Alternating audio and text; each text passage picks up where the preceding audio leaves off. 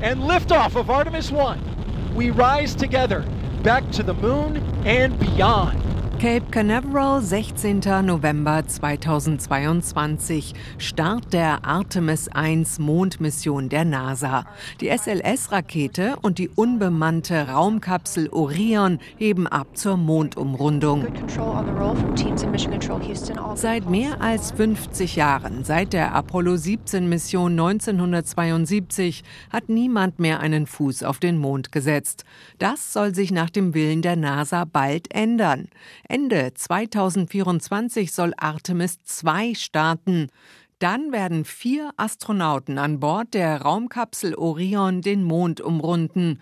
Darunter ist erstmals auch eine Frau, Christina Koch. We're gonna hear the words "Go for launch". Wir werden hören startbereit und dann werden wir mit der Rakete Space Launch System acht Minuten lang in den Orbit fliegen und dann, wenn alles gut ist, geht's zum Mond. And then if everything looks good, we're heading to the moon. Um ihre ehrgeizigen Ziele zu erreichen, braucht die Weltraumbehörde nicht nur internationale Partner, sondern kooperiert auch mit zwei kommerziellen Raumfahrtunternehmen mit SpaceX von Elon Musk und mit Blue Origin von Amazon-Gründer Jeff Bezos. Beide Unternehmen haben Ausschreibungen der NASA gewonnen und sollen Raumschiffe für die Mondmission liefern. It's time to go back to the moon, this time to stay. Es wird Zeit, zum Mond zurückzukehren, diesmal um zu bleiben, verkündete Jeff Bezos.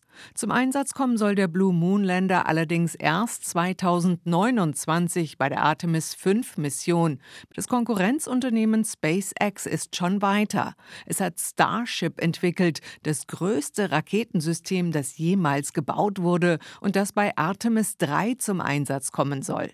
Die ersten Testflüge sind allerdings gescheitert. Die Rakete explodierte jedes Mal im All. Von seiner Vision lässt sich SpaceX-Chef Elon Musk dennoch nicht abbringen. Eventually, the sun will expand and destroy all life. Irgendwann wird die Sonne alles Leben zerstören. Für all diejenigen, denen etwas am Leben auf der Erde liegt, ist es wichtig, dass wir Menschen langfristig zu einer Multiplanetenspezies werden und dass wir irgendwann sogar über das Sonnensystem hinausreisen und das Leben mit uns nehmen. Ende 2025 soll die eigentliche Mondlandemission, die Artemis 3, beginnen.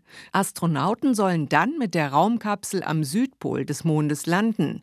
Dort soll es laut NASA Eis und damit auch Wasser geben, womöglich ein geeigneter Ort, um dort eine ständige Mondstation einzurichten. RBB 24 Inforadio vom Rundfunk Berlin-Brandenburg.